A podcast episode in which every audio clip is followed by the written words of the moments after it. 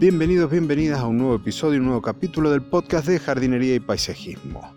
Hoy nuevamente grabando de exteriores para compartir contigo tips, trucos y estrategias del mundo de las plantas para que puedas tener tu jardín más lindo cada día. Pero hoy no te voy a comentar pura y exclusivamente de un truco o una estrategia, sino de un estilo de jardín que mucho tiene que ver con la salud, los jardines terapéuticos. Si te interesa este tema, quédate que ya comienzo a hablar de él. No es ninguna novedad que cuando llegamos del trabajo a nuestro hogar cansados, estresados, la actividad en el jardín, la actividad con las plantas nos ayuda muchísimo. Todo ese estrés, todos esos nervios posiblemente que hemos ido acumulando, toda esa energía que se nos ha ido quedando retenida en el cuerpo producto de un tránsito desesperante, tienen su cable a tierra en nuestro jardín. Bueno, cuando estamos trabajando con las plantas, realmente nuestra cabeza está en otro lugar. Nos permitimos ser, nos permitimos olvidar de algunos de esos problemas y realmente nos relajamos. Al menos eso a mí me ocurre con mucha frecuencia y me ocurría cuando necesitaba ese contacto con la naturaleza en el momento en que me dedicaba pura y exclusivamente a la docencia y los problemas institucionales o los problemas familiares de mis alumnos, uno los absorbía y los llevaba para la casa.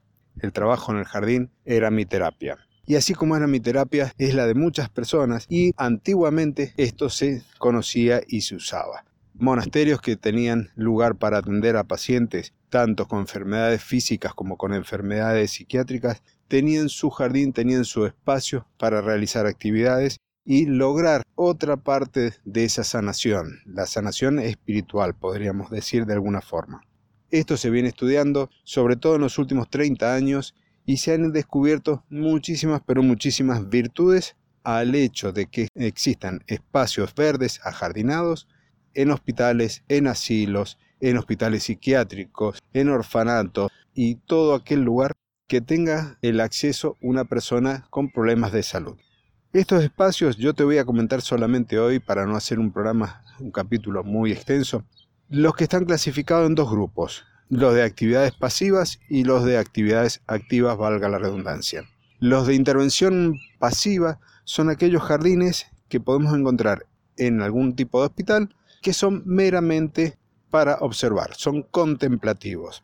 El paciente puede verlos a través de la ventana de su habitación, puede incluso tener algún sector en donde tomar asiento dentro del jardín como para poder agarrar y desconectarse de esa realidad que le está tocando vivir. Un jardín terapéutico no va a curar un hueso, no va a reducir los efectos del Alzheimer, pero sin duda que ese tránsito en el hospital o en la clínica va a ser mucho más llevadero.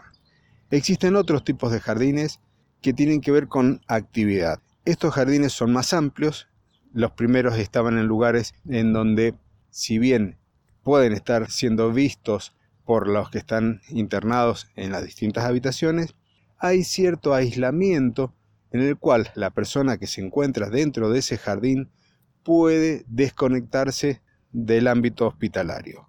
Esto no solo le va a venir bien a los pacientes, sino al personal que trabaja allí, en donde en sus momentos de recreo, en su momento de descanso, pueden recurrir a estos espacios y de alguna u otra forma reconectarse consigo mismo. El otro tipo, la otra tipología de jardines, tiene que ver con aquellos que están pensados para que se realicen algún tipo de actividad, ya sea ir caminando de un sector a otro, de poder participar y trabajar activamente en una huerta que esté elevada, en poder realizar algún tipo de actividad física con ayuda de personal o con ayuda de algún tipo de equipamiento e incluso poder llevar a cabo algún deporte simple. Esto ayuda muchísimo a la salud de las personas. Después existen muchos más tipos de jardines, los podemos diseñar orientados para ayudar o para contribuir a la recuperación de adicciones, para aquellas personas que tienen problemas serios de motricidad, para aquellas otras que tienen problemas, por ejemplo, de cáncer. En realidad, el ámbito es muy amplio y las aplicaciones de los jardines terapéuticos también. Esto es todo por hoy, espero que te haya gustado. Espero que si ha sido así, que lo compartas y si te gusta y querés, se agradece esa valoración positiva. Mientras tanto, podés seguirme encontrando en mi web claudiodorato.com, suscribirte a mi boletín de noticias en claudiodorato.com barra boletín o en cualquiera de las páginas podrás encontrar por ahí el lugar en donde dejando tu correo y tu nombre yo voy a poder estar enviando información de muchísima utilidad.